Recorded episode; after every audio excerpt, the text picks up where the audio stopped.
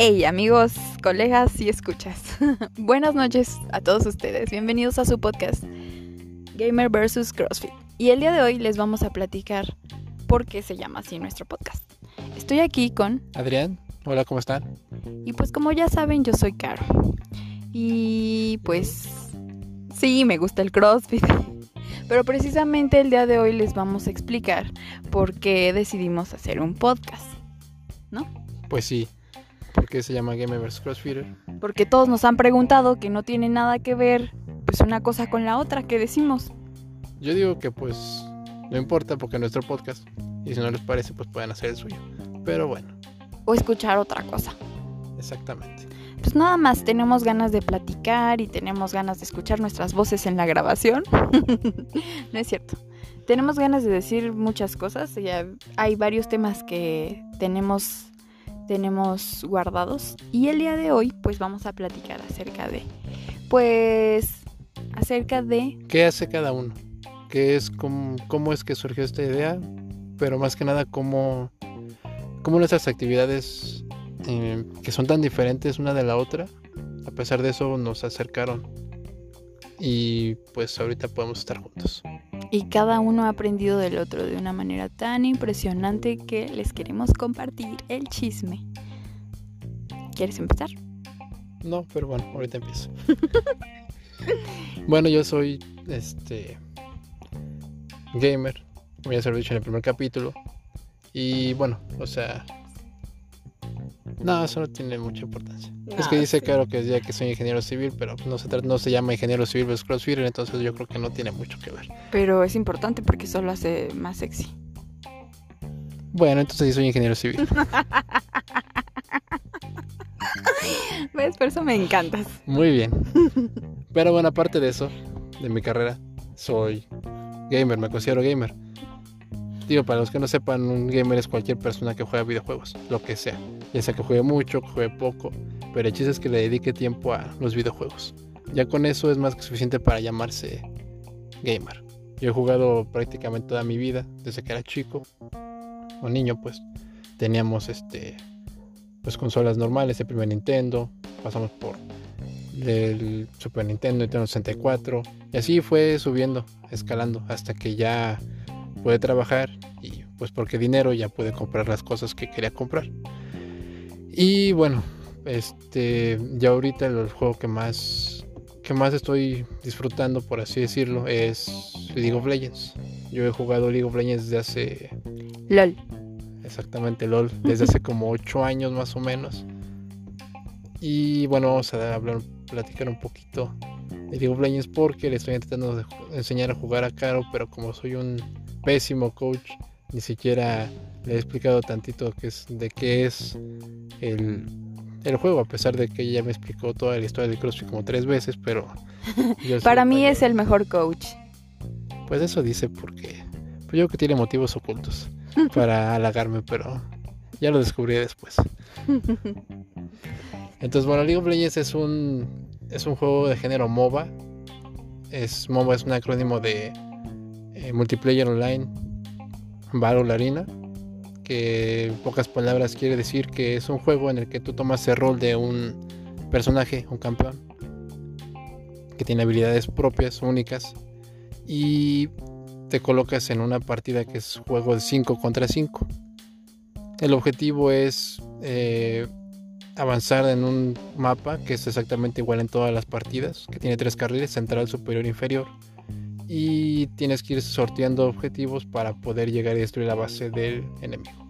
Es un poco más complejo que eso, pero en grandes rasgos es lo que es de lo que se trata. ¿No? Pues sí, pero ¿qué es lo que lo hace emocionante? Platica. ah, pues claro, mira. El juego en sí, pues uno podrá pensar que no tiene mucho chiste, ¿no? O sea, ir avanzando, matando no sé, cumpliendo objetivos, cosas así. Pero aquí lo interesante es que los equipos de 5 contra 5 son con personas reales. ¿Qué quiere decir? Entonces que puedes jugar con cualquier persona del mundo el juego. Bueno, en este caso cualquier persona de Latinoamérica, porque está dividido en regiones. Latinoamérica es la que estamos y pues es la que yo juego obviamente. Y hace que el sentimiento de competitividad se vuelva impresionante. O sea, estamos hablando de que tienes tú un campeón en el que solamente puedes tú actuar o incidir en ese campeón. Todo lo demás que pasa en el juego es como cualquier otro deporte. Puede, te pueden tocar compañeros buenos, compañeros malos, compañeros que se enojan, compañeros que abandonan la partida, compañeros, tóxicos. Tóxicos, que son mejores que tú.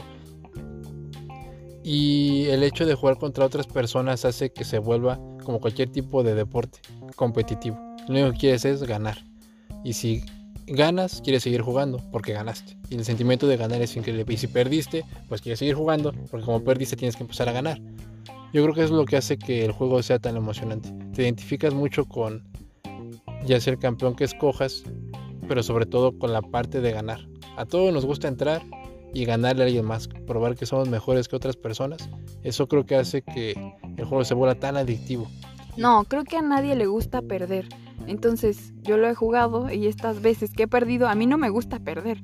Entonces por eso vuelvo a jugar y a jugar porque sé que en algún momento voy a ser una super matona y ya no voy a no me van a matar tanto. Es muy triste, pero pues es que apenas voy empezando.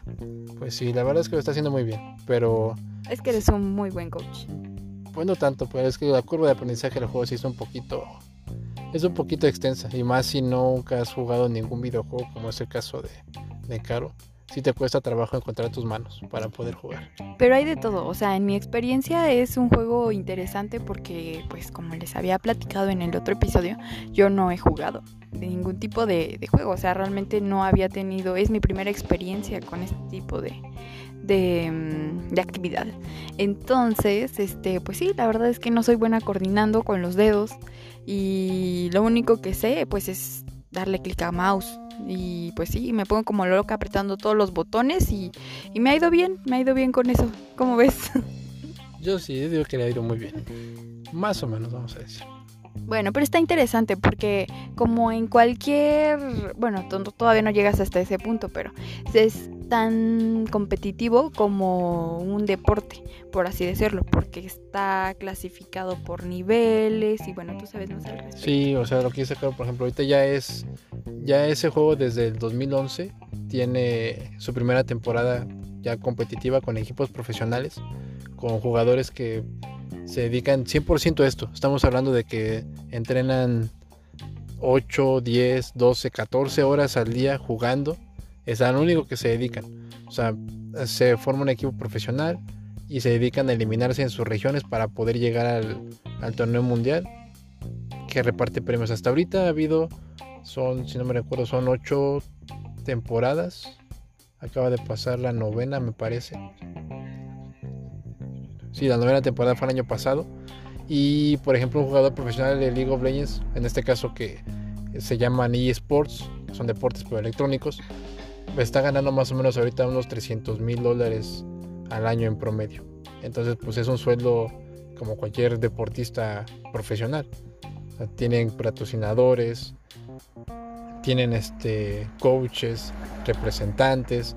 Si así se volvió algo que está súper enorme y con unos espectáculos este, súper impresionantes para cuando empiezan a hacer este, las finales de los torneos y cosas así. La verdad es a mí me llamó demasiado la atención la seriedad que se le da al asunto y la magnitud de los eventos de torneos, campeonatos, ¿cómo se llaman? Competencias. Sí, no, está increíble. Es una emoción de toda la gente que está viendo jugar a los mejores equipos compitiendo en línea. Entonces, sí te, sí te motiva te motiva a pues a jugar realmente. La otra vez estaba viendo unos videos que me enseñaste que son la presentación de los cuando inician las temporadas y están pues están muy cool, veanlas, es, es como un tipo tráiler de, de, película, pero realmente te tocan el corazón, te hacen querer este entrar al juego y pues mejorar tus habilidades dentro de él. Exactamente, sí, o sea, la miro que me gusta mucho de ese juego es precisamente eso, la sensación que te da de que nunca te quedas estancado, siempre puedes subir. O sea, yo en el personal no soy así un experto, la clasificatoria estoy más o menos así como en tablita media, no así muy, muy alto, pero siempre te da la posibilidad de ir mejorando, mejorando tus mecánicas, mejorando tu coordinación, mejorando todo este lo que necesitas para poder ir subiendo y siempre encuentras a alguien que es mejor que tú, que te gana y siempre te queda esa espinita de que tienes que mejorar para poder subir. Y yo creo que eso es lo que pasa en cualquier deporte, en el que sea, y en cualquier actividad que hagas. O sea, si te motiva a, subir, a seguirse adelante y a poder ser mejor de lo que eras antes, yo creo que independientemente de la actividad que tengas, pues eso es lo importante. Que, que encuentres algo que te apasione, que puedas este, crecer y que te puedas volver mejor. Eso creo que es muy importante. Yo creo que eres súper pro. Espero yo llegar a competir contigo, eso estaría padrísimo. Bueno, en equipo me refiero. Entonces yo realmente me llamó mucho la atención y decidí empezar a jugarlo por lo que me platicaba, por la pasión con la que me contaba eso. Y sí, realmente se, se puede asimilar o se puede hacer una, una pues analogía a cualquier deporte. Te esfuerzas, este, hay derrotas, hay ganancias, te este, vuelves más hábil eh, constantemente. Algunas personas creen que no y pues se respeta totalmente su opinión. Eh, hay personas que se burlan por la gente que, que dedica su tiempo libre a ese tipo de juegos, pero yo lo veo realmente como un deporte porque sí tiene, como lo decías, o sea, tiene coaches, tiene jugadores que le dedican mucho tiempo de su día para mejorar su técnica y mejorar a, pues sí, sus habilidades al usar al campeón. Yo lo veo muy similar a CrossFit, que es lo que yo practico, y igual desde el inicio. Pues sí, ahora vamos a escuchar la historia de cómo entró Caro al CrossFit. Pues nada, simplemente fue un día común. ¿Cómo? entraste nada más. Sí, así de repente nací y aparecí en el box y dije, ah, una barra hay que levantarla. no, pues yo ya, como a todos nos pasa en esto del CrossFit, eh, entre, tienes amigos que están, bueno, no amigos, en especial un amigo que te está diciendo que cuando vas a entrenar, que es una actividad muy padre, que te vas a divertir y que no sé qué. Entonces, pues yo estaba en una etapa de mi vida en la que sí quería ocupar mi tiempo libre para algo de provecho y luego dije, bueno, porque no me está insistiendo. Entonces, fui un sábado y desde ese sábado me atrapó completamente porque veía gente esforzándose, gente levantando increíblemente el peso de su el peso corporal de sí mismos y todo eso dijo, dije, dijo.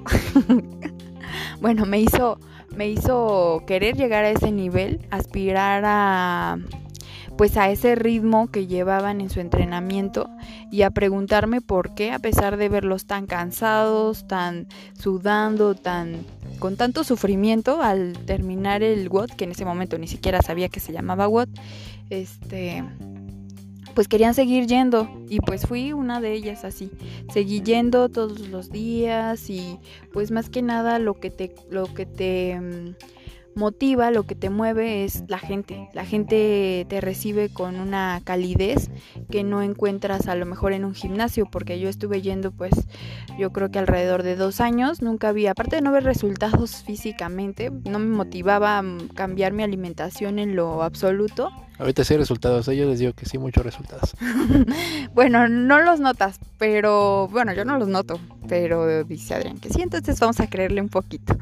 Pero bueno, en relación a esto yo puedo decir que es muy similar el, CrossFit por esta cuestión de la comunidad a, la parte de los juegos. Excepto con lo cálido y eso, porque en League of Legends no hay calidez, es pura toxicidad. Si juegas mal, te piden que te mueras. Y si juegas bien, pues eres el mejor, pero así son de extremos acá en esto.